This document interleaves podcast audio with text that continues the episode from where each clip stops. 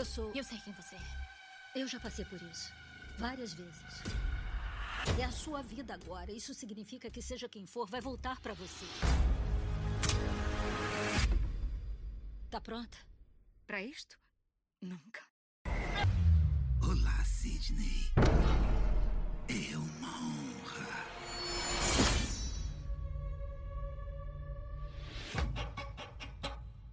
Pessoal, aqui quem fala é o Hiller. Estamos voltando com mais um episódio do já mais que tradicional Otageek Cast, o podcast da redação do site do Otageek.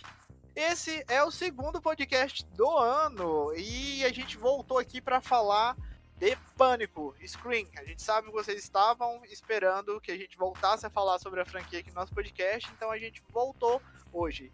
E hoje aqui comigo nós temos Bruna! E aí, galera? Tava com saudade. Vamos aí falar desse quinto filme aí do Pânico, que tá maravilhoso. Alô, Ana. Oi, gente. É a primeira vez minha aqui no podcast. Muito animada para falar de Pânico, que é uma das minhas franquias preferidas. E eu sou o Rick, eu já tava no primeiro podcast que a gente também fez de Pânico. Se você não ouviu ainda, vai lá ouvir, que tá muito bacana também. A gente fez um resumão, assim, da franquia total. E eu não podia faltar, né, que é minha franquia também favorita e meu filme favorito também de todos os tempos.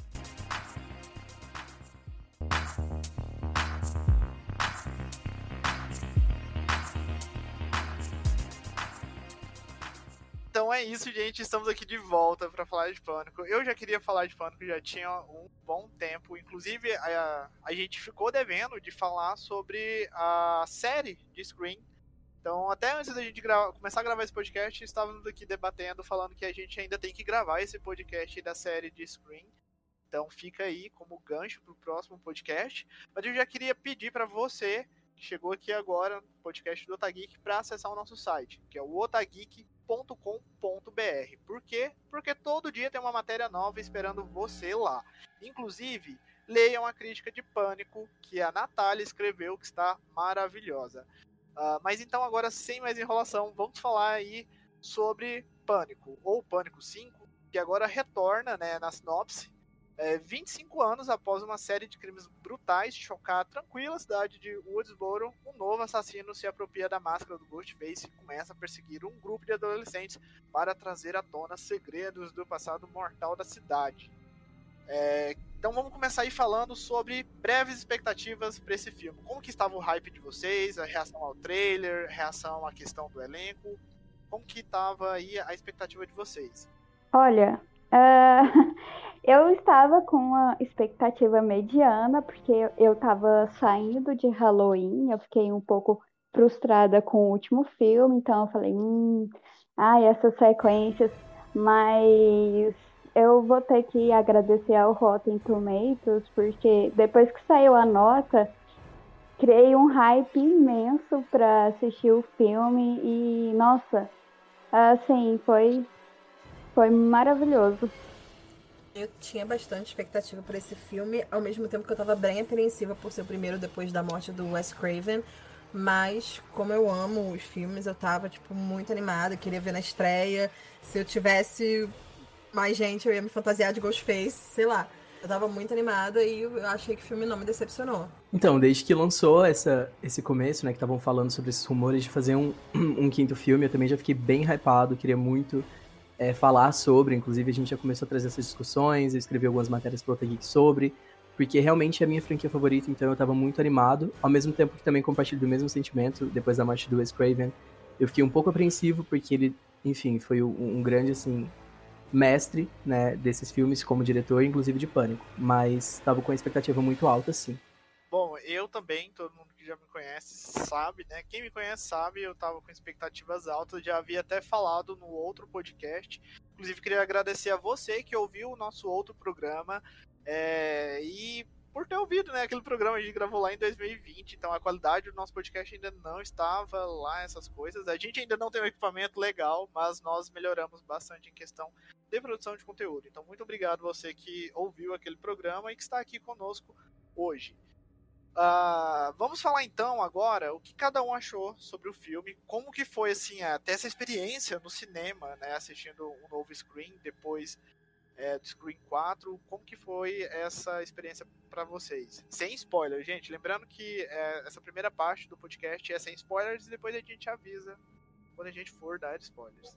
Bom, como eu já falei, eu gostei bastante do filme. Eu tava com essa preocupação, mas achei que o filme não decepcionou. Eu vi na estreia, no primeiro dia, eu vi com a, até com a minha mãe, porque eu tenho uma coisa assim que eu gosto de Pânico também por causa dela, ela, e ela assiste desde que eu era pequena, eu acabei assistindo junto, então a gente foi na estreia. E eu adorei, assim, o filme. Ele tem problemas, como todos os filmes têm, mas eu achei, assim, eu, eu ri, eu chorei, eu, eu fiquei apreensivo. O filme tem momentos muito bons de tensão. E para mim o saldo foi bem positivo. Eu gostei também bastante, assim, a minha experiência com o filme foi muito boa. Enquanto eu tava assistindo, fiquei muito apreensivo, também vi na estreia, saí logo do trabalho, já fui direto para a primeira sessão que tinha. E eu tava muito animado e eu acho que o filme atendeu bem as minhas expectativas. Fiquei muito apreensivo em vários momentos, também chorei em vários momentos, que a gente vai falar mais pra frente também. Achei que o filme teve uma ligação muito boa com os outros, achei que foi muito, assim, coeso dentro do universo mesmo de Pânico. E não perdeu a essência do filme, que é algo que eu tava um pouco preocupado, né? Então eu achei que manteve ali a linha Pânico como sempre foi, icônico do jeito que sempre foi. Ah, faça as minhas palavras dele. É, e também eu achei muito que o filme eu gostei bastante porque o filme respeita muito a franquia igual o Ricardo falou. E também eles conseguiram trazer para a franquia o, o, novo, o atual, dentro do filme, sem perder a, a essência dele. Então, para mim, eu achei o filme incrível. Bom, eu também concordo com tudo que vocês falaram. É, eu amei o filme. eu gostei muito, assim, destaque para a experiência no cinema.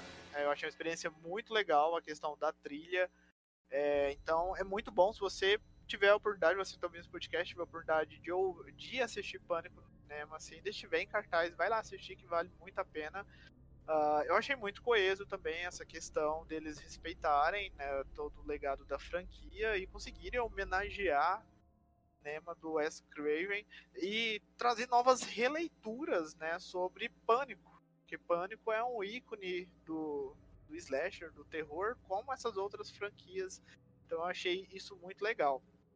Bom, gente, primeiramente o filme ele trouxe, né, os partes do elenco que eles chamam de elenco do legado, né, que é são os personagens que já estavam nos ou nos quatro ou em algum filme, né, que dos quatro filmes anteriores. Então a gente tem no caso a Neve Campbell como a Sidney, né, que é a protagonista, Sidney Prescott. Temos também a Courtney Cox que retorna para o papel da Gail Weathers. A gente tem o David Arquette como o Dewey. É, e como personagem também que já apareceu, que são desses personagens legados, a gente tem também a, a atriz que faz a Judy, a Judy Hicks. É, ela é a, o nome dela é Marley Shelton e a gente também tem uma participação, uma breve participação de uma personagem que apareceu no terceiro filme, que era a Marta no terceiro filme, né? E a atriz, no caso, que interpreta a Marta, ela veio para esse papel, né, para fazer essa aparição, porque ela tinha feito já um, um, papel também no terceiro filme, e é, no caso, a Heather Matarazzo. Não sei se pronunciei corretamente. E aí esse novo elenco também veio super em peso, com atores e atrizes ótimas também.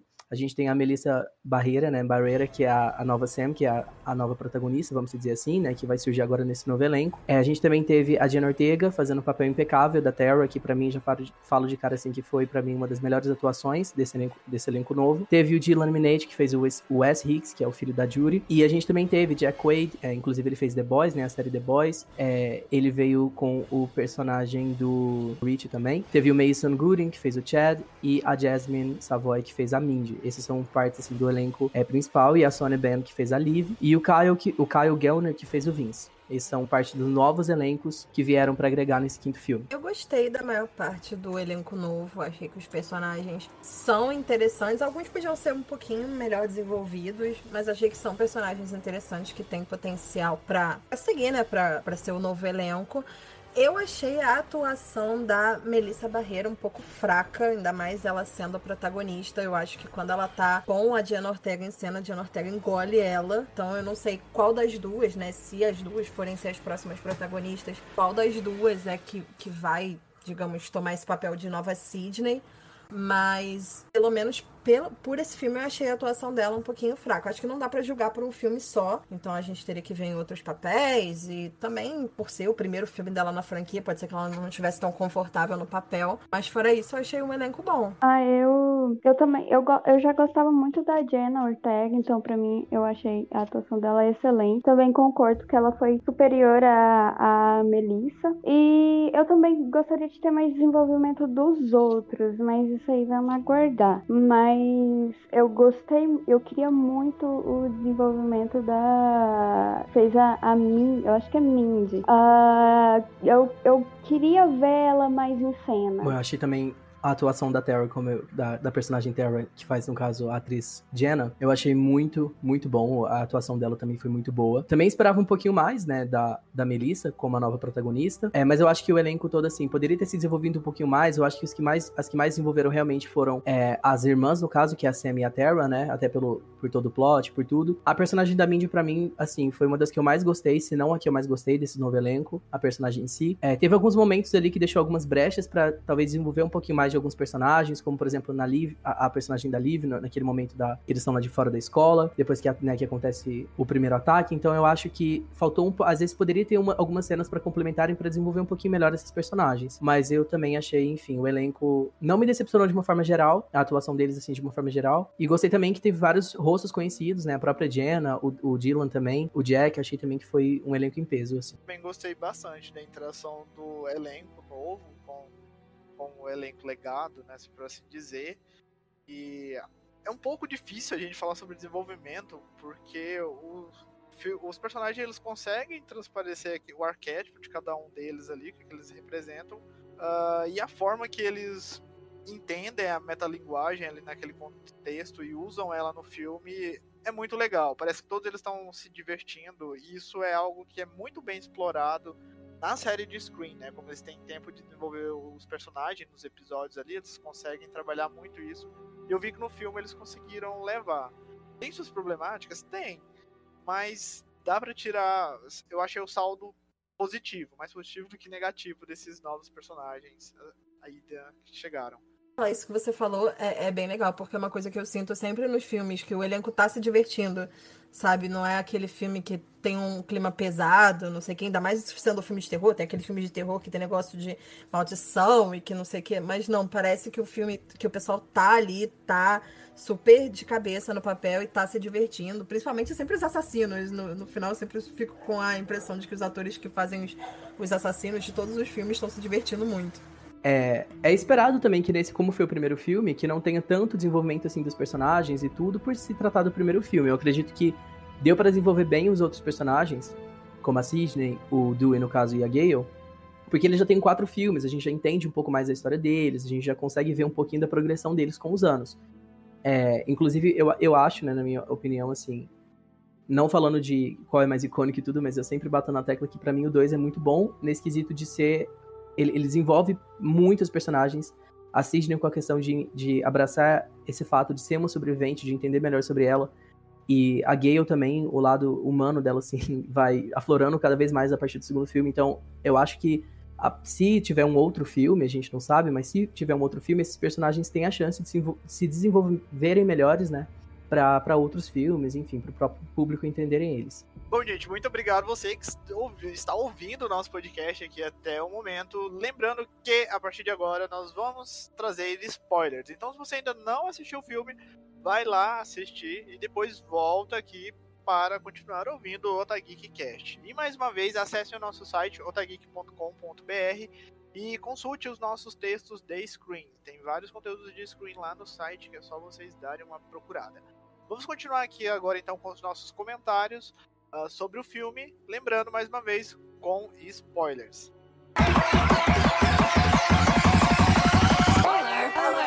Então, já trazendo agora um pouquinho mais com spoilers, né? É, eu acredito que um assunto que a gente tem que abordar aqui, tem que discutir sobre, é sobre a revelação, no caso, dos assassinos. É, quem eram os assassinos, no caso, era a Amber, que é interpretada pela Mickey, Mickey Madison, e o personagem que é interpretado pelo Jack, que é o Rich assim, os motiv o motivo, no caso, né, por trás de, de, dessa, dos, desses novos Ghostface, eu acredito que no, na primeira vez que eu assisti, eu assisti o filme algumas vezes, eu não tinha entendido muito bem, eu tinha ficado um pouco confuso se ia ser um motivo muito assim plausível, é, justamente por, por ter né, toda essa temática que foi levada sobre ah, sempre algo relacionado ao passado. A gente sabe que tem algumas coisas relacionadas ao passado do filme, mas eu achei que a motivação ia ter algo específico sobre é, algo relacionado ao passado, enfim, não foi muito bem isso. Mas depois que eu fui, no, por exemplo, no Twitter e que eu vi a discussão, porque a motivação dos assassinos, no caso, é sobre eles serem muito fãs da franquia de Facada, que é uma franquia dentro do universo de Pânico, baseado no que aconteceu dentro de Pânico. Então, é, eles eram muito fãs né, desse, do, do Stab, que é o, nome da franquia, e eles é, estavam se revoltando porque eles estão fazendo muitas, muitas sequências ruins e eles queriam dar um novo material para as pessoas, é, pra, no caso para os produtores de filme, etc., fazer um novo facada decente, vamos dizer assim. É, e eles falaram muito sobre toxicidade entre os nos fandoms e tudo. E quando eu vi no Twitter justamente essa briga entre os fãs e essas questões de ah, eu não gostei disso, eu não gostei disso, se revoltando com o filme, algumas pessoas e outras pessoas aclamando que eu vi essa divergência assim, eu falei, cara, é algo que tá assim, talvez foi muito bem pensado essa questão, porque foi comprovado, assim, o, o, motivo, ele é plausível quando você entra no Twitter, você vai em algum comentário, você vê essas discussões que são trazidas dentro do filme como uma motivação. Então eu achei isso, depois que eu fui assistindo pelas outras vezes, eu comecei a entender bastante, eu gostei muito das motivações. É, eu até dos assassinos também gostei muito. Confesso que eu não esperei que fosse o Rich, o assassino. É, então o Pânico também brincou um pouco comigo. A Amber, eu já. Antes de assistir o filme, eu já falei, é ela, eu pensei mesmo que fosse ela. Mas, enfim, me surpreendeu bastante. Eu gostei muito do, de como foi desenvolvido, como eles se revelaram. É, e também do motivo, depois eu fui assimilando melhor, eu gostei bastante. É, em relação à revelação dos dois, Acho que ele foi muito mais bem trabalhado que a Amber, né? Porque ele tava de uma carisma excepcional no filme. Ele trazia umas piadinhas assim com um time muito bom. Então aí todo mundo meio que que tava abraçando aquele personagem. Aí até o certo momento que ele se revela. E, e, e foi muito incrível como seguiu a, a premissa do primeiro. E é muito interessante esse assunto que você trouxe do, sobre o fandom tóxico, porque foi isso que eu pensei mesmo. É, é tipo, eles trouxeram um tema muito atual no filme para dar motivação para os assassinatos. Então, nossa, eu achei excepcional. É, eu só vi o filme uma vez. Eu queria ter visto mais vezes, mas acabou não dando. Mas também, eu, quando eu vi, eu fiquei, nossa, mas esse motivo é meio. Mas aí, depois, quando eu fui pensando melhor, eu, eu concordo que foi um ótimo motivo. Eu acho que a franquia sempre tem isso de você. de, de conectar com o que está acontecendo no mundo. E realmente, depois de ver, eu comecei a entrar no Twitter, entrar em grupo. É, e muita gente com essa. com esse tipo de. sendo esse tipo de fã tóxico que o, que o filme mostra.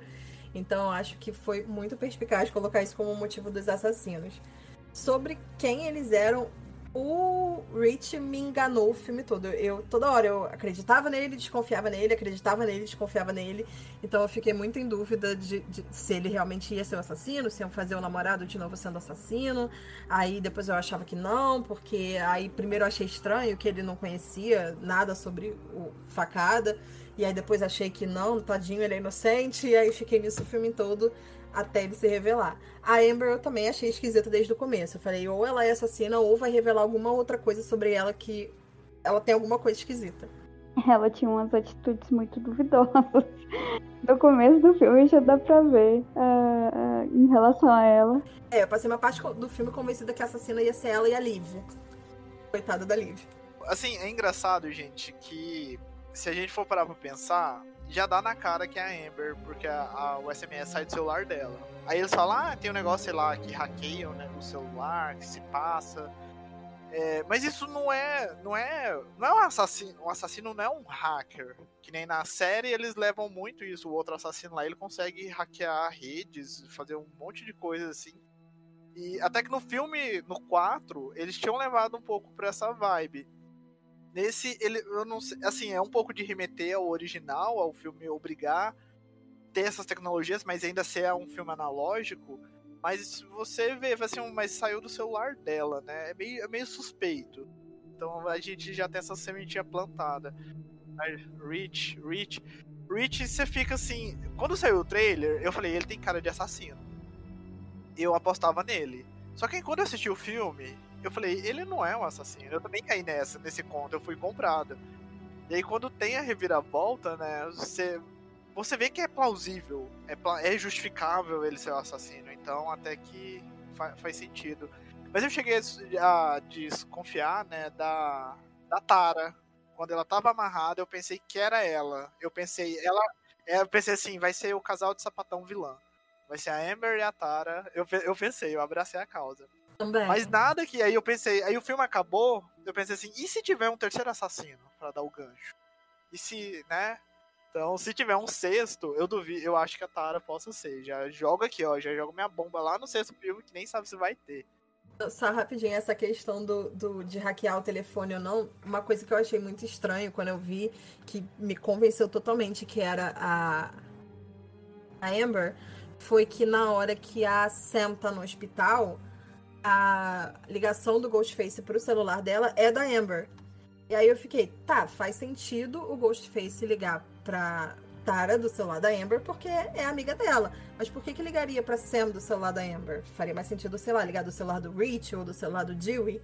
E aí eu fiquei, cara, essa menina é assassina. E uma coisa também que depois assistindo o filme novamente, naquele momento que eles estão lá de fora, né? Quando depois que a Terry é atacada e eles estão se reunindo lá de, lá de fora da escola, até a Amber, no caso, que é uma das assassinas, até fala pro Chad que ela vê um hematoma no braço dele, ela fala: "Ah, a Terry disse que brigou muito com o assassino".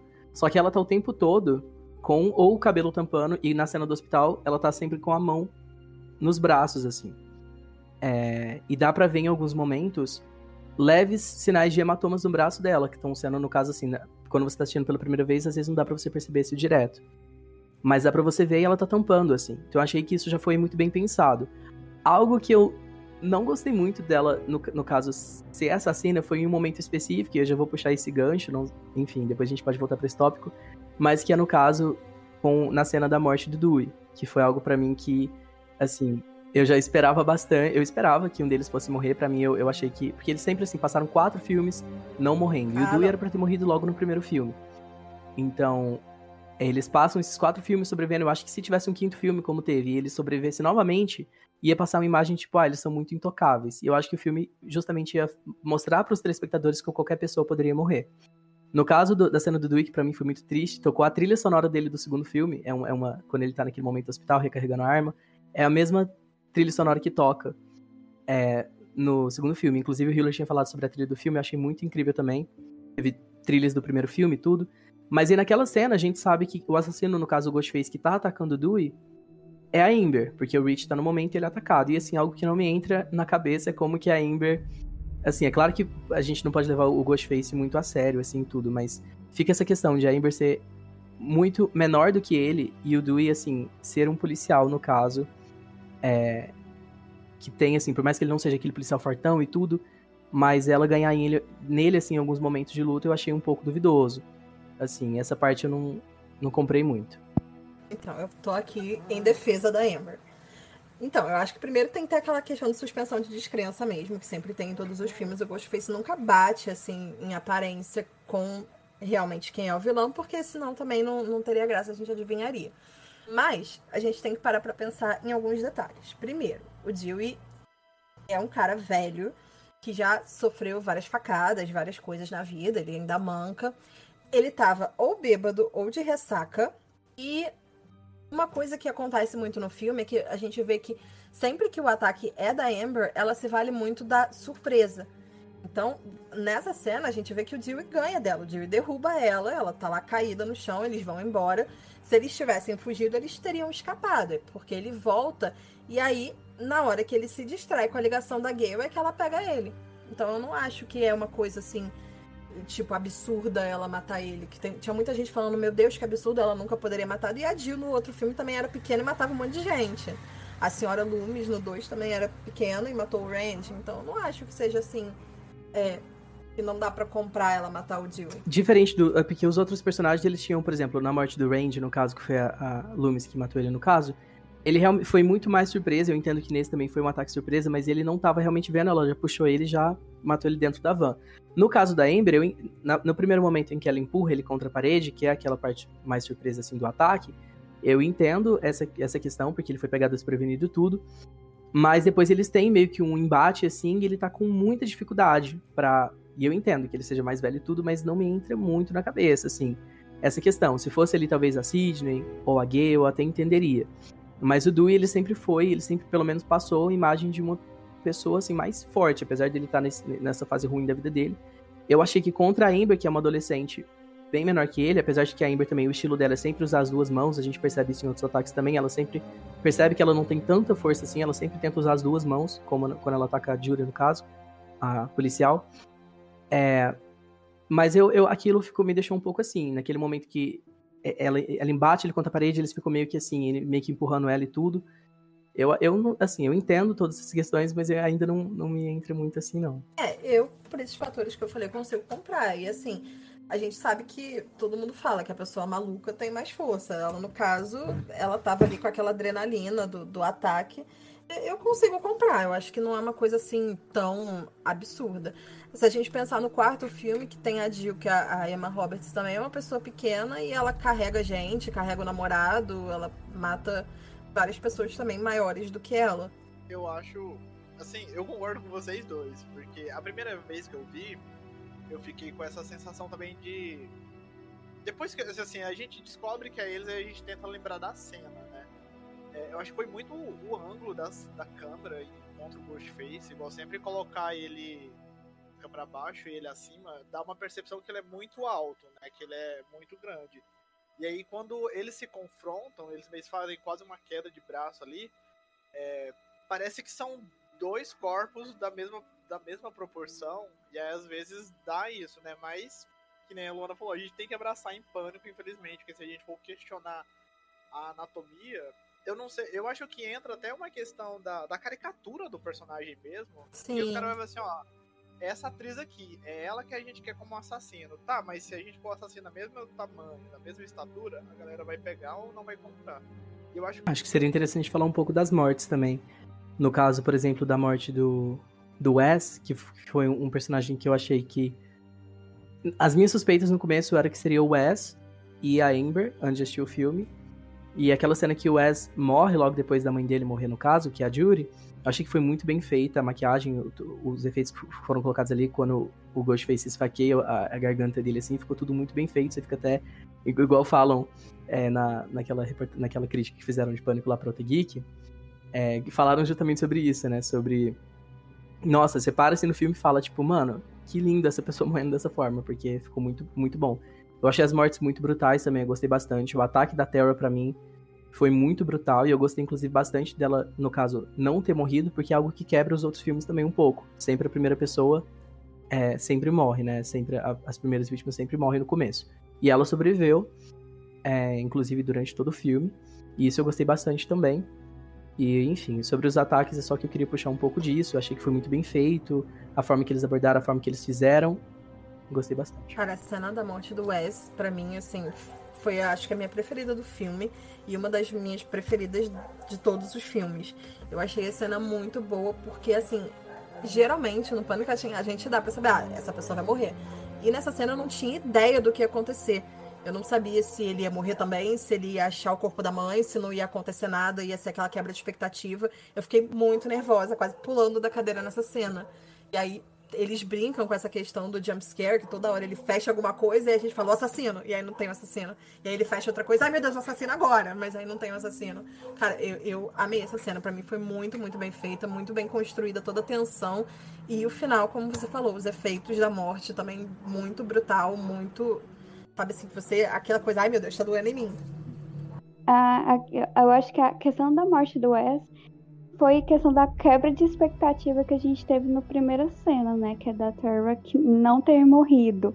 Eu, eu fiquei o filme, assim, toda apreensiva, torcendo para ela não morrer, porque é a primeira vez que isso acontece. Então, realmente, eu também pensei naquela cena do Wes que talvez ele não morreria. Mas, mas foi, eu também concordo que é uma das melhores cenas de morte que a franquia já teve.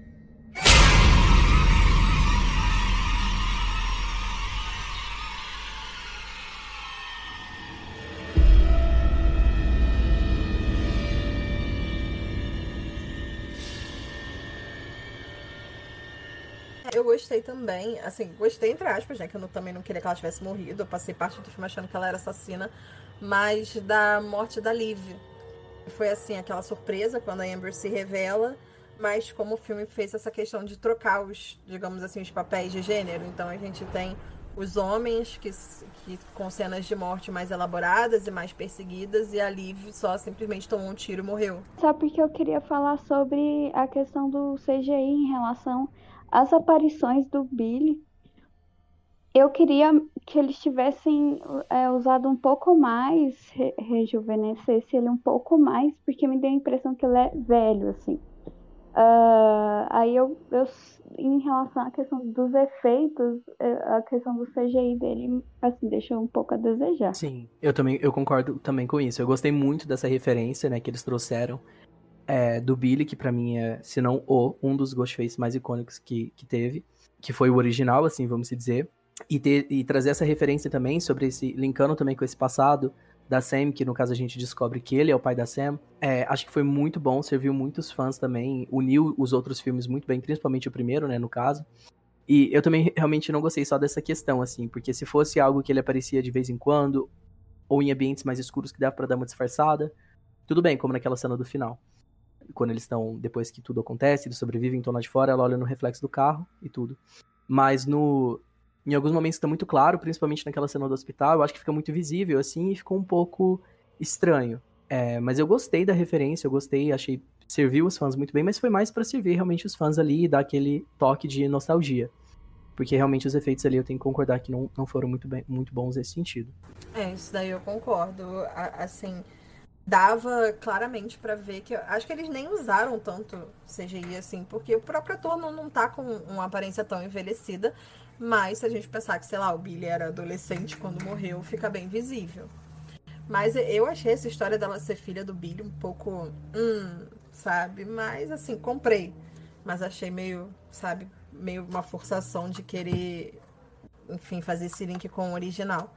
Mas assim, acabei comprando ao longo do filme. Achei que faltou. Não é que. Porque ele não era tão importante, né? Mas achei que faltou, assim, algo mais sobre o Stu.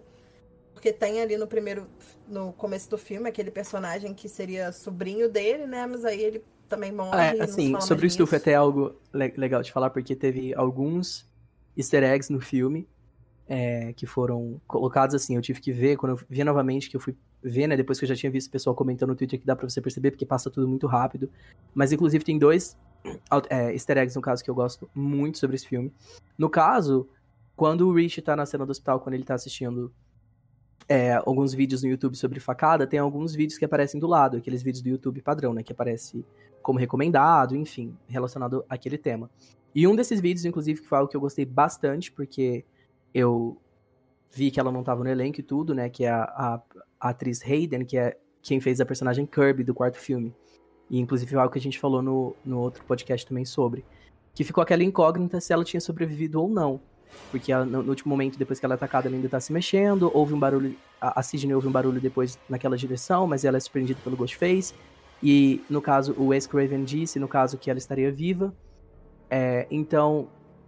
Mas o, no caso, o Kevin Williamson, que era o escritor, disse que no roteiro dele ela realmente tinha morrido. Então, essa entrevista dele saiu um pouco antes do filme, então eu já fiquei bem decepcionado. É, ia pro filme com expectativa muito baixa de ter alguma coisa relacionada a Kirby, porque é um personagem que eu gosto muito. Mas nesse momento que o Rich tá lá no YouTube, tem um trecho, de um, tem um vídeo, no caso, que, é, que confirma que ela tá viva. E mostra, no caso, fala, no caso, Kirby Reed, que é o nome dela, entre, entrevista com Kirby Reed, sobrevivente de Woodsboro. Então a gente tem a resposta que ela tá viva.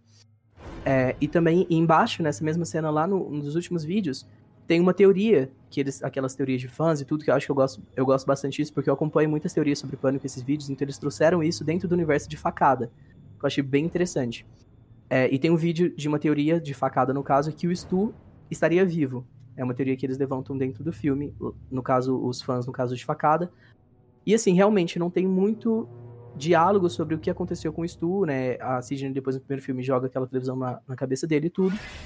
E, assim, a gente entende que ele morreu. Mas não é tratado isso novamente. Ela fala em outros filmes que ela matou o Billy, mas ela, eles nunca mais falam sobre o Stu. Então talvez seja um, um link, se eles quiserem, o que eu não sei se eu gostaria de ver o Stu retornando ou algo assim. Mas talvez seja um gancho, quem sabe, pro Stu tá vivo, tá preso, tá em algum local assim. E eles envolverem sobre isso depois. É, eu acho que eu também não gostaria. Eu acho que assim já passou o momento se eles quisessem retornar, porque existia um roteiro para o terceiro filme que o Stu estaria vivo. Eu acho que ele meio que estaria comandando uma série de novos Ghost Faces, mas ele, esse roteiro acabou sendo mudado, modificado depois do massacre de Columbine lá nos Estados Unidos. Então eu acho que meio que passou o momento de, de, se caso quisessem voltar ao Stu. Mas eu achei só a questão de mencionarem mesmo, porque fica só. Ah, porque o assassino era o Billy Loomis, era o Billy Loomis, era o Billy Loomis, e aí o Stu ficou. E eu gostava do Stu, eu acho que o Stu é muito louco no, no fim do filme. Porque o Billy, entre muitas e muitas e muitas aspas, tinha um motivo mais lógico dentro da cabeça dele de psicopata. O Stu não, o Stu tava lá, tipo assim, epa, vou aqui matar o pessoal. E também, só puxando também que você tinha. Acho que foi você que comentou, né? Sobre é, essa questão da, do Billy ser pai da Sam e tudo. Que eu, eu acho também que foi mais para dar esse, esse ar, assim, porque já era esperado que tivesse algum filho do Billy ou do Stu, algo assim do tipo, porque eles sempre estavam falando sobre é, personagens que eram relacionados a assassinos, que eram relacionados a outros personagens da franquia. Então era esperado que tivesse algum, algum parentesco, pelo menos, que fosse relacionado ao Billy no caso, que era o Ghostface, vamos dizer assim, original junto com o Stu. Então, mas eu acho também que eles fizeram isso porque de alguma forma, é, se no caso eles forem continuar com a franquia, se mesmo se a, a, a Neve Campbell, por exemplo, não retornar para o papel de Sidney, essa nova personagem, que é a Sam, ela sempre vai ter uma ligação com o filme original, porque ela vai ser filha do, do assassino, vamos dizer assim, original, que era junto com o Stu no caso, um dos assassinos originais. Então eu acho que é, é mais também para se ela continuar sendo a protagonista, ela não fazer totalmente assim, não ser totalmente excluída de, parte desse universo. Assim, ela sempre vai ter uma conexão direta com isso. Isso eu achei bem legal também. Ah, gente, vocês estão falando do, do Stu e do Billy. É, com certeza vocês já devem saber, né? Eu acho que os ouvintes desse podcast já devem ter ouvido em algum local da internet. Sempre rolou a teoria que os dois eram um casal, né? Eles falavam que era um casal gay. Só que aí saiu uma, uma vez o roteirista, o Kevin Wilson, ele revelou que os personagens estavam inseridos em um relacionamento queer uh, e eles foram inspirados no casal de assassinos Nathan, Nathan Freudenthal e o Richard Albert, da década de 1920. Só que aí agora com esse novo filme, né, hoje a gente tem uma releitura que o Billy é bissexual, e o negócio assim fica um pouco mexido, né? Assim, ah, eu até vi, tava vendo uma entrevista recente, agora que eles estão fazendo bastante entrevista sobre o filme. A Neve Campbell, inclusive, fala sobre isso. Ela tá dando entrevista para um, pra um canal do YouTube que é voltado para a comunidade LGBTQIA+. E eles falam, né? O entrevistado fala sobre essa questão, que tem essa teoria de que o Stu e o Billy, eles eram um casal. E a Sidney realmente, a, a, no caso a atriz, né? A Neve Campbell, ela realmente compra essa ideia. E ela fala que talvez justamente por eles não se aceitarem como eles eram, talvez aquilo no caso, principalmente no Stu, porque como também foi dito, entre muitas aspas, o Billy tinha mais uma razão assim, mais, mais pessoal, é, dentro da cabeça dele, claro. É, o Stu talvez estava naquela naquela briga interna de, de não conseguir se aceitar ou não poder se aceitar da, de ser quem ele é no caso, isso, no caso, transcender para um, uma agressão, não sei, enfim, se isso seria possível, enfim, mas é, é o que eles falam nesse vídeo. É o que a Neve Campbell fala sobre isso, que ela teve uma conversa com o Kevin, que é o, o, o roteirista no caso, sobre essa questão. É, eu acho bem interessante essa leitura. Até no, no próprio 2, naquela, quando o Randy, logo pouco antes dele morrer, ele fala que o Billy chamou o Billy de enrustido, alguma coisa assim, que é uma, uma das coisas que faz a, a senhora Loomis ficar com raiva e matar ele. Mas eu acho interessante essa leitura. Eu vi também uma, uma, entrevista recente do Kevin Williamson, que eu acho que ele é um homem gay ou queer. E ele fala que a, jornada da Sidney, nessa questão dela se sobreviver no mundo, né? Sobreviver com tantas questões contra ela, é meio que uma inspiração em questão dessa jornada de pessoas LGBT, em se aceitar e em sobreviver no mundo que muitas vezes tenta matá-las. Achei isso bem interessante. Alô? Tá acontecendo de novo. Três ataques até agora. Tem uma arma? Sou Sidney Prescott. É claro que eu tenho uma arma. Se é você que está ouvindo esse podcast até aqui, nós já falamos muito de pânico. Uh, vão lá no nosso site, otageek.com.br, acesse nossas redes sociais, arroba otageekbr em todas elas. Queria pedir para vocês continuarem aí ouvindo o nosso podcast.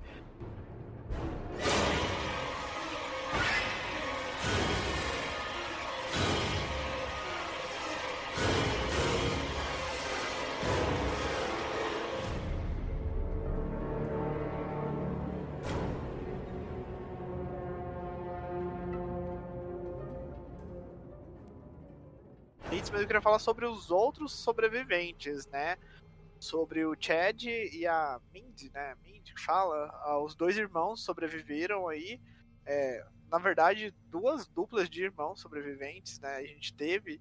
Eu achei muito legal que subverteu a questão do negro no horror e do negro dentro da franquia, da franquia do Pânico em si, né? Que é, no 2 eles até tentam tecer alguns comentários, mas acaba que eles acabam, né?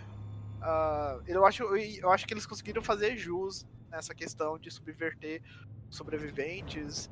Eu não sei, o que, que vocês acham? Eu tava bem nervosa a respeito deles morrerem, porque, no caso, para quem não lembra, eles são filhos da irmã do Randy, então é, a menina já tinha perdido o irmão lá na adolescência. Imagina perder os dois filhos assim numa tacada. Eu tava mega nervosa pela personagem. Mas eu achei legal eles sobreviverem. Assim, caso a franquia vá continuar, eu acho que eles são personagens bons, como vocês já falaram antes, para serem desenvolvidos nos próximos filmes e serem o novo, o novo grupo de sobreviventes. E eu gostei bastante dos dois personagens. E concordo com isso que você falou sobre a questão da representatividade. A gente tem aí um homem negro e uma mulher negra LGBT. A gente não sabe se ela é lésbica, se ela é bissexual. Mas achei muito legal os dois sobreviverem é, dentro dessa questão do próprio gênero de horror, que é um gênero que tradicionalmente não é muito representativo, então acho bem importante. As próprias a Sam e Tara, que não são brancas também, são a, a, atrizes, são latinas. Então, achei muito interessante essas pessoas serem sobreviventes. Sim, a cena, inclusive, que o Chad é, é perseguido, eu achei muito boa também. Eu gostei bastante, fiquei bem apreensivo. Aquela cena do telefone, que tem aquela localização, e ele joga o telefone, depois o Ghostface sai daquela. Não sei se é bem uma casinha, enfim, daquele cômodo fica do lado de fora, e ele abre a porta assim, sabe? Achei bem legal aquela cena. A gente já tinha visto um, um pouco dessa cena no trailer, é, e eu acho. E, e, eu tava achando que ele fosse morrer. Inclusive, para mim, depois que ele foi atacado, para mim ele tinha morrido. Fiquei muito surpreso quando ele sobreviveu e gostei bastante. É, e eu acho essa representatividade também muito importante também nesse filme. Eu acredito que em, em todas as franquias, eu acho que a, a, no caso, o único personagem que foi, assim, não foi bem um sobrevivente, porque ele não teve contato com o Ghostface, mas que a gente sabe que também não foi descartado, não foi assassinado, e justamente foi quando eles trouxeram sobre essa, essa pauta, foi o personagem, se não me engano, ele chama Joe, que era aquele repórter, justamente ele fala sobre isso, sobre é, pessoas negras nessa situação e etc.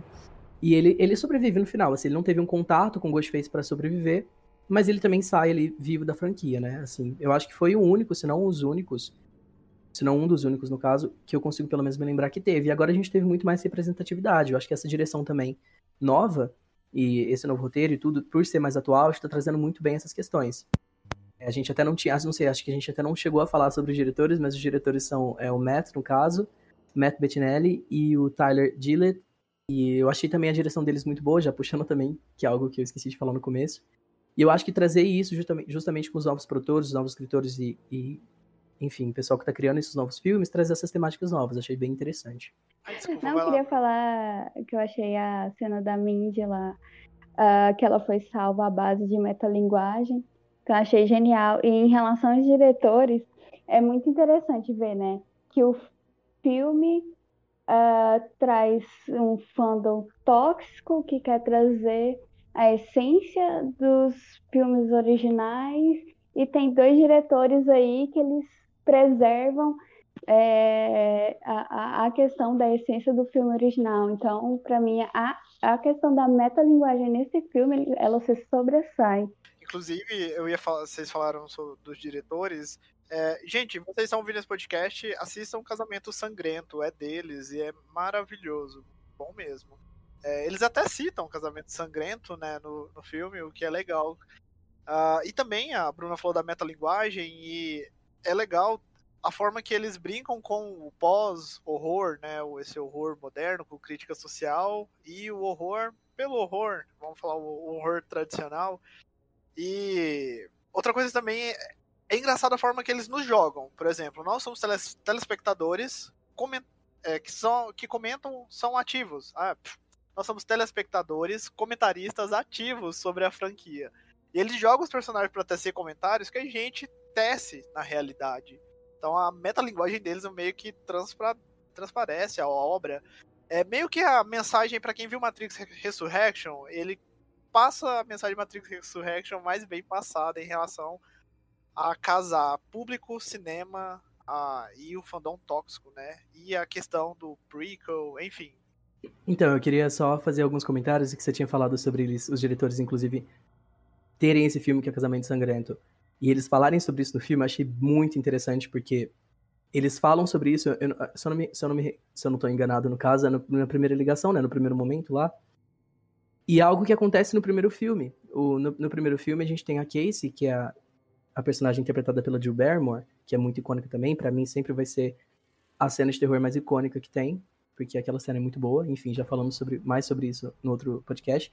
Mas o Wes Craven também dirigiu é, A Hora do Pesadelo, né? Nightmare on Elm Street, que do caso do Fred Krueger. E eles falam sobre, ele fala também sobre esse filme lá, né, no caso. Eles até brincam que ele, a, no caso a personagem fala que não gostou dos outros filmes e foi justamente o filme que o Wes Craven saiu da direção e e nesse filme agora os novos diretores trazendo os filmes também que eles dirigiram. Achei isso bem legal também. Metalinguagem também que foi falado sobre a Mindy lá no sofá e aquela cena que eu achei muito boa, aquela cena que ela tá no sofá na mesma situação que o Randy tava, assistindo facada, representando como o Randy tava. E tem aquele diferencial porque ela vai e olha para trás e aquilo, tipo, foi muito bom, aquela cena foi muito boa. E a metalinguagem desse novo Pânico eu acho que é muito, é, assim, muito sobre o, o, a, a, própria franquia Pânico, assim, não é... É claro, eles falam sobre muitos outros filmes, claro, mas eu acho que eles perceberam, chegaram no nível de perceber que Pânico é um filme tão icônico que eles podem fazer metalinguagem com o próprio filme, é o que eles fazem basicamente também a partir de quando foi começado esse universo de facada. Mas eu achei que eles ficarem fazendo essa, essas, essas menções, no caso, sobre os outros, vamos dizer assim, sobre os outros acontecimentos, que pra gente são os outros filmes, eu achei bem interessante também trazer o Pânico, os outros filmes do Pânico, como parte dessa metalinguagem. Mas eu gostei bastante. Eu não sabia que eram os mesmos diretores do, do Casamento Sangrento. Eu adoro Casamento Sangrento também. Eu fui assistir sem dar nada pelo filme e adorei. Mas eu curti bastante, assim, as referências a outros filmes. E a Tara no final falando que eu ainda prefiro Babadook. Sim, foi incrível. Mas eu não prefiro Babadook. Eu prefiro, eu prefiro Pânico. É, eu também. Eu prefiro Pânico Essa discussão também, sobre mas... horror elevado que eles trouxeram no filme, achei bem interessante também. E assim, nesse lado, eu tô do lado do Ghostface, porque eu não gosto desses filmes muito assim, de horror muito elaborado, dessas coisas assim mais psicológicas. Eu prefiro um assassino mascarado com uma faca, enfim, matando. E eu acho, eu prefiro mais, me deixa mais. Acho mais divertido. Ai, eu, eu acho que eu vou ficar com o Babadook, mas tudo bem. Eu gosto de Pânico É, eu gosto também. dos dois tipos de filme. Mas eu acho que os filmes, assim, por exemplo, um pânico é uma coisa mais possível de acontecer com a gente, sabe? Então acho que dá aquele, aquela aflição. Porque existem pessoas no mundo que saem e matam outras. Então eu acho que é, é o tipo de filme que me dá um pouquinho mais de aflição. Mas eu adoro o Babadook, adoro a bruxa também, que ela também cita. Sim, concordo também com isso. Eu prefiro, justamente por ser um pouquinho mais, assim, vamos dizer, parte da realidade e tudo, acho que dá um pouco mais de aflição. E algo que eu também queria falar, já puxando um pouquinho de gancho, é que essa cena de abertura, para mim, só não é melhor, obviamente, do que a do primeiro filme. Mas é para mim ela é melhor do que a dos outros três filmes anteriores. Porque é uma cena muito boa, que te deixa muito aflito. É, e depois a gente descobre que a Terra sobreviveu, então é algo também muito positivo para essa cena, que a gente descobre depois. É, e também eu, eu acho que a forma que o Ghostface aborda, naquele primeiro contato, foi muito melhor, foi lembrou muito do primeiro filme, porque ele não liga simplesmente já falando de cara que é o Ghostface, que vai matar ela, enfim, todo aquele papo que o Ghostface sempre tem. Ele já ele começa igual no primeiro filme, se passando por uma pessoa inocente assim, meio meio que não dando muito a entender que era um psicopata, enfim, que era uma pessoa que tinha ali um motivo para estar tá ligando. É, e aí, depois que ele vai desenvolvendo e vai conversando, e a gente vai ficando aflito, e vai ficando aflito, e depois que ele se revela ali como o Ghostface começa a falar todas aquelas coisas que ele sempre fala. Eu achei isso muito bom, a gente tem isso só, no caso, no até no terceiro filme a gente tem também um pouco disso, mas, assim, não, não dessa forma tão... Que, que te deixa tão aflito como, por exemplo, no primeiro, que você vai vendo a personagem desenvolver um diálogo ali, você já fica meio apreensivo, tipo, mano, calma, você tá, tipo, falando muito com essa pessoa que você nem conhece, e depois ele vai lá e se revela como Ghostface. Achei isso muito legal também. Tanto que no começo do filme, eu já, nessa ligação, eu já pensei, ah, não, tá, não é o Ghostface. Ah, será ele vai ligar depois? Mas aí foi incrível mesmo, ele se re- revelando aos poucos, tanto que Na hora que ele pergunta qual o seu filme de terror preferido, a galera do cinema fez uh, então todo mundo sacou que era o Ghostface. Aí sim, e, e, pelo menos eu, eu tinha certeza que ela tinha morrido, gente. Ela leva tanta facada nas costas, eu falei, gente, é, morreu, a abertura perfeita. E quando ela volta, você vê, ah, legal, eles estão brincando com isso. Mas é, o que, assim, se for comentar eu acho que a gente já pode caminhar para conclusão. Estamos aí por, já chegando uma hora de programa. Agradecendo mais uma vez você que está nos ouvindo até aqui. Continue firme e forte com o Otageekcast. Uh, nos mande mensagem nas redes sociais, gente. Façam um contato com a gente. Nós ficamos um pouco desconectados da audiência do podcast, então a gente não sabe um pouco, um pouco. A gente não entende bem o que vocês querem ouvir aqui, então estamos abertos a sugestões, ok? Mas continuando aqui com o Screen. Eu queria falar assim que ele pega bem o que tem de bom da franquia, até a série mesmo, eu acho que os diretores eles conseguiram absorver algumas coisas da série e mesmo assim manter ela paralela, porque querendo ou não, a série ela dá muita base para desenvolver. É, e o que eles erraram antes eles corrigiram, né? A questão da sobrevivência, os personagens negros sobreviverem no final, então foi muito bem respeitado, né? Foi um filme, realmente um filme tributo ao Wes e ensina a Halloween a como fazer filme, filme de slasher em 2021, né? Que eles falam aí na internet. Fala o que vocês acharam da, do, do, final mesmo, das mortes dos assassinos, dessa perseguição final. Eu gostei muito que a Gale taca fogo na Amber, sabe? Assim, eu achei muito icônica essa morte dela. E ela levantar depois toda queimada, ainda loucona. Eu amei esse final. E achei que foi legal a, a, a Gale conseguir matar a assassina do Jill. E eu chorei horrores na hora que ela fala que você matou meu melhor amigo. Achei uma maneira muito bonita de definir essa, a relação dos dois, né? Que a gente viu ao longo dos filmes. E aí, como eles já não estavam mais casados, é, não ia ter o mesmo peso falar você matou meu ex-marido. Então, é, essa hora eu desabei. É legal essa morte da, dela. Porque na hora eu recordei da referência ao Fred Krueger, né? uma obra do Wes Craven, então achei muito legal. Uh, botando Sim, e fogo algo também mesmo. que eu, eu, gostei bastante nesse quesito foi porque nos outros filmes a gente sempre tem que o assassino, pelo menos um dos assassinos, é, sempre morre pela mão ou da Sidney, ou eu acredito também que a Gale, ela atira também no Mickey no segundo filme e tudo, então é sempre pelas duas, assim, trabalhando juntas. Nesse terceiro filme, apesar. Nesse terceiro, nesse quinto filme, apesar delas terem brigado com os assassinos ali e ter derrubado a Amber, quem dá o tiro final na Amber depois que a Amber levanta é a Terra. E quem mata o outro assassino, que é o Rich, é a Sam. Então eu acho que isso já passa um pouquinho assim, a torcha, né, como diz a Amber, para essas novas personagens, no caso, serem as, as que vão realmente eles, serem as novas Final Girls, no caso. É, eu gostei muito também da Gale ter, vamos dizer assim, entre aspas, né, matado a Amber, porque quem realmente mata é a Terra, mas eu gostei muito de, da briga delas, eu fiquei muito apreensivo, porque naquele momento que ela tá sendo focada lá no chão e tudo, eu achei que ela fosse morrer, mas ela é icônica como sempre, a Gale é minha personagem favorita de toda a franquia. É, e ela vai lá e, e, dá aquele show junto com a Sidney. Eu amei muito as duas, achei que a presença da Sidney também foi muito boa. A Sidney como uma mulher que já tá casada, já tem filhos, se não me engano, dois ou três filhos. E algo também muito legal de easter egg também pro filme é que ela é casada com o detetive do terceiro filme. A gente percebe no final do terceiro filme que eles têm um, uma coisa meio assim, que é no caso o, o, o Mark Kincaid, né, o detetive. E nesse quinto filme, ela fala que ela está casada, no caso, eles perguntam ela como que tá o Mark e tudo, que é o esposo dela, e já foi revelado pelos diretores e tudo, que realmente é o Mark Kincaid do terceiro filme. Achei isso bem legal também. Então eu gostei bastante dessa, dessa, dessa última parte, de como que foi abordado. Essa parte também deles terem. É, algum, tem muitas referências pro Wes Craven, inclusive no final, né? Quando termina o filme. Eles colocam para o Wes, porque realmente é uma homenagem. Foi uma, a motivação, no caso, que a Neve Campbell voltou pro papel, porque ela estava apreensiva por não ter mais o Wes, então os diretores mandaram uma carta para ela falando que eles viraram diretores por causa do Wes Craven, que eles queriam, tipo, honrar ele de alguma forma, e foi isso que trouxe ela de volta pro papel. E, inclusive, o personagem Wes, eu achei bem interessante que, inclusive, ele chama Wes, justamente tipo, depois que ele morreu, eles fizeram aquela festa, e tem lá a placa, aquela placa, ó, aquele banner, né, aquele, enfim, tá escrito lá, para Wes. E nesse momento que eles fazem um brinde pro Wes e tudo, é uma, vamos dizer assim, metalinguagem, porque eles estão falando também sobre o Wes Craven. E várias pessoas, vários atores, inclusive o que, o, o que faz o Stu, que agora eu esqueci o nome dele, ele tem uma voz, ele tem uma participação na voz quando ele tá fazendo aquele brinde. A Dewey Barrymore também, quando eles estão fazendo aquele, aquele brinde, no caso. E a atriz que faz a Hayden, a, a atriz que faz a Kirby, a Hayden também tem uma fala, então outros personagens também, eu só esqueci agora os atores. Mas tem vários personagens da série, vários atores no caso da franquia, que nesse momento quando eles estão lá brindando aquela festa bem rápido, obviamente na versão original, né, em inglês eles falam, os atores eles falam também, eles têm algumas falas. O Randy também, o que faz o Randy também tem, quando eles a, a Liv tá, a, a Liv, a Mindy tá beijando a outra menina lá e um cara chega e fala, ah, o pai de alguém tá mandando a gente embora. E aí essa pessoa em inglês, quem tá falando, a voz de quem tá falando é o personagem, o ator que fez o Randy. Acho isso bem interessante também.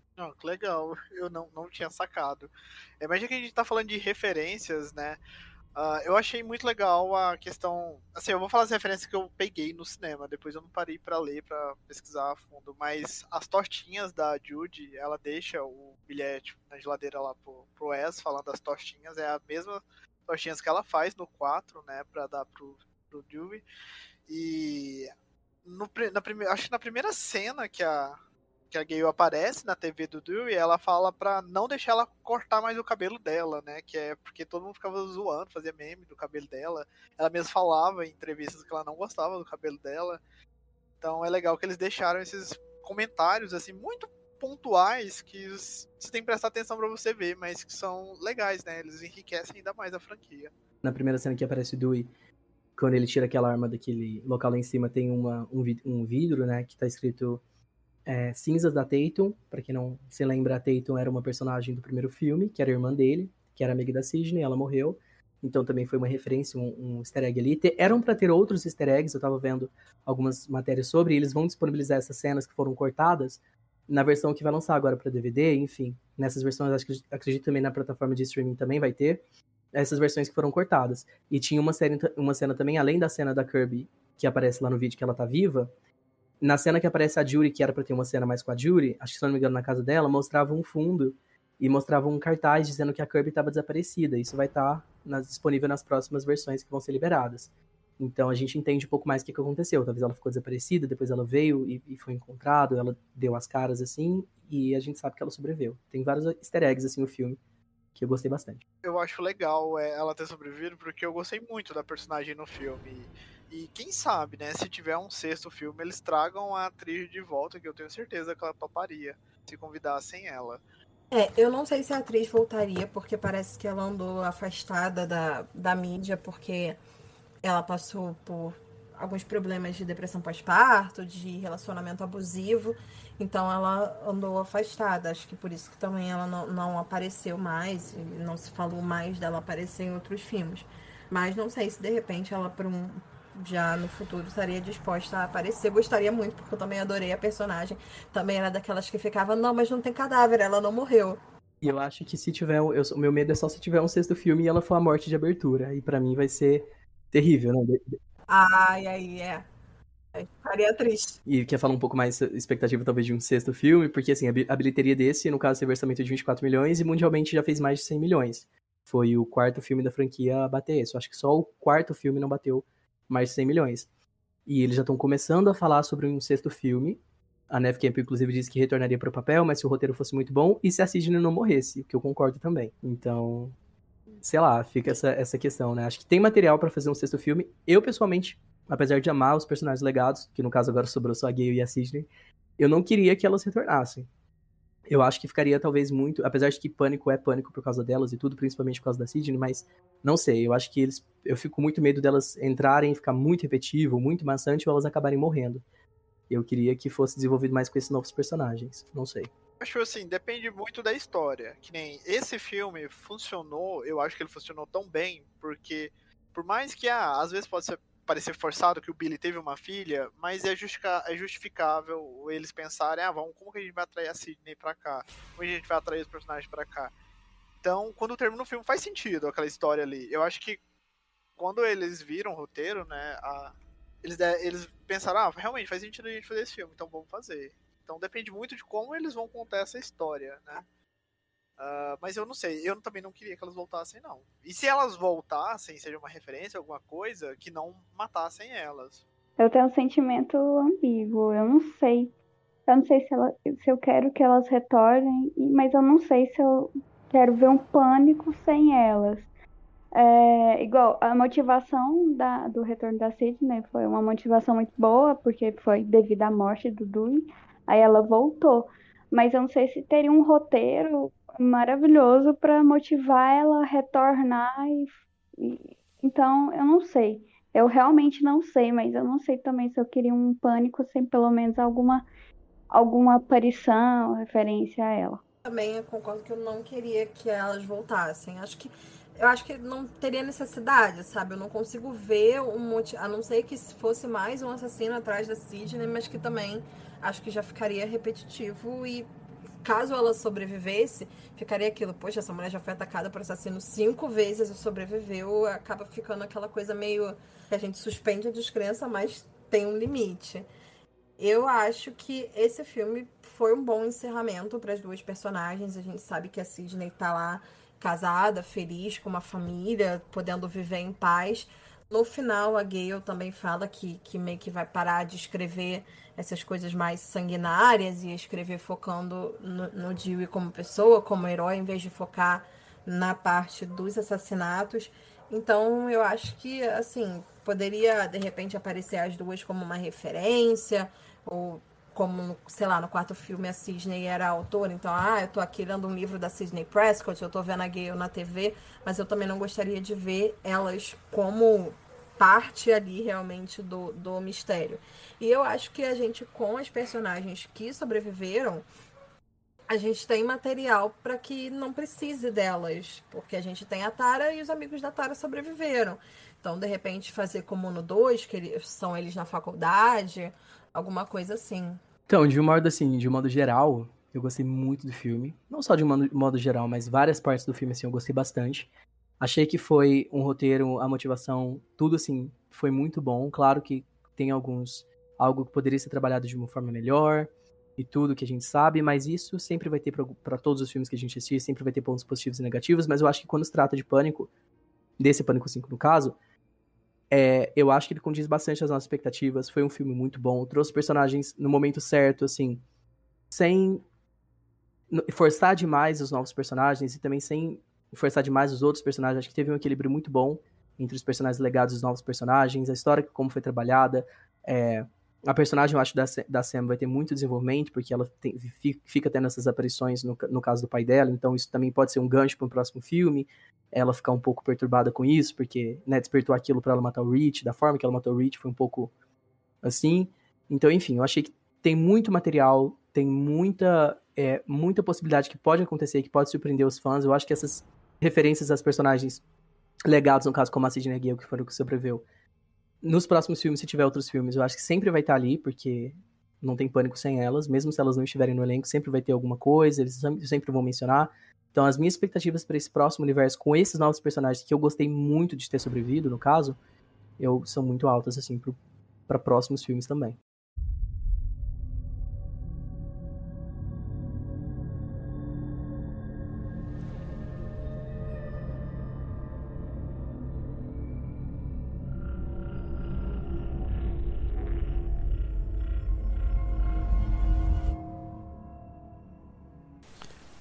Obrigado por ter ouvido o nosso podcast até o final. Uh, infelizmente perdemos a nossa parte de agradecimento final durante a gravação. Então não vai ter tchau coletivo dessa vez. Uh, e gostaria de informar também que depois que nós gravamos esse podcast, saiu a notícia que Pânico 6 foi confirmado, então o sexto filme vai vir aí. Uh, e gostaria de informar também que o nosso podcast sobre a série de Pânico ainda vai sair. Então, se você é novato aqui no Tagcast, seja bem-vindo, se inscreva, acompanhe o nosso podcast aí no Spotify, em dos principais agregadores. E o mais importante, acesse otageek.com.br. É isso, ficamos por aqui e até a próxima!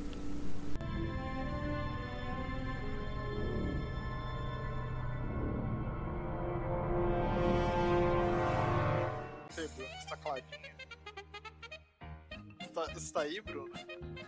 Tô. vai, gente, vai, conversando. vai conversando. Uma hora eu entro. Ah, em relação à questão de, de CGI, Ah não, gente, pode continuar que eu esqueci aqui. E não sei se essa parte já seria sem spoiler, porque a gente meio que tá dando spoiler quando É. fala da Tara e da Sam, que teoricamente pelo trailer parece é, que ela morre. spoiler? É, é com spoiler? Não, É. então eu esqueci de avisar. Deixa eu fazer o, o aviso aqui. Tem que avisar. Por... É, porque essa parte a gente meio que já tá dando spoiler, que depois que eu me liguei, que eu falei, ah, se elas forem as protagonistas, mas aí então a gente só sabe. Então, Amigo. fecha a porta. Eu acho que tá muito. Não sei se é pra mim, mas tá muito baixo. Ai, eu afastei. É, não, Ah, agora tá peraí. baixinho, sim. Pera aí, deixa eu desplugar e plugar de novo. Se alguém quiser falar alguma coisa. Oi, é. Não, desculpa, é que caiu aqui um. Pois aí eu não, não prestei muita atenção.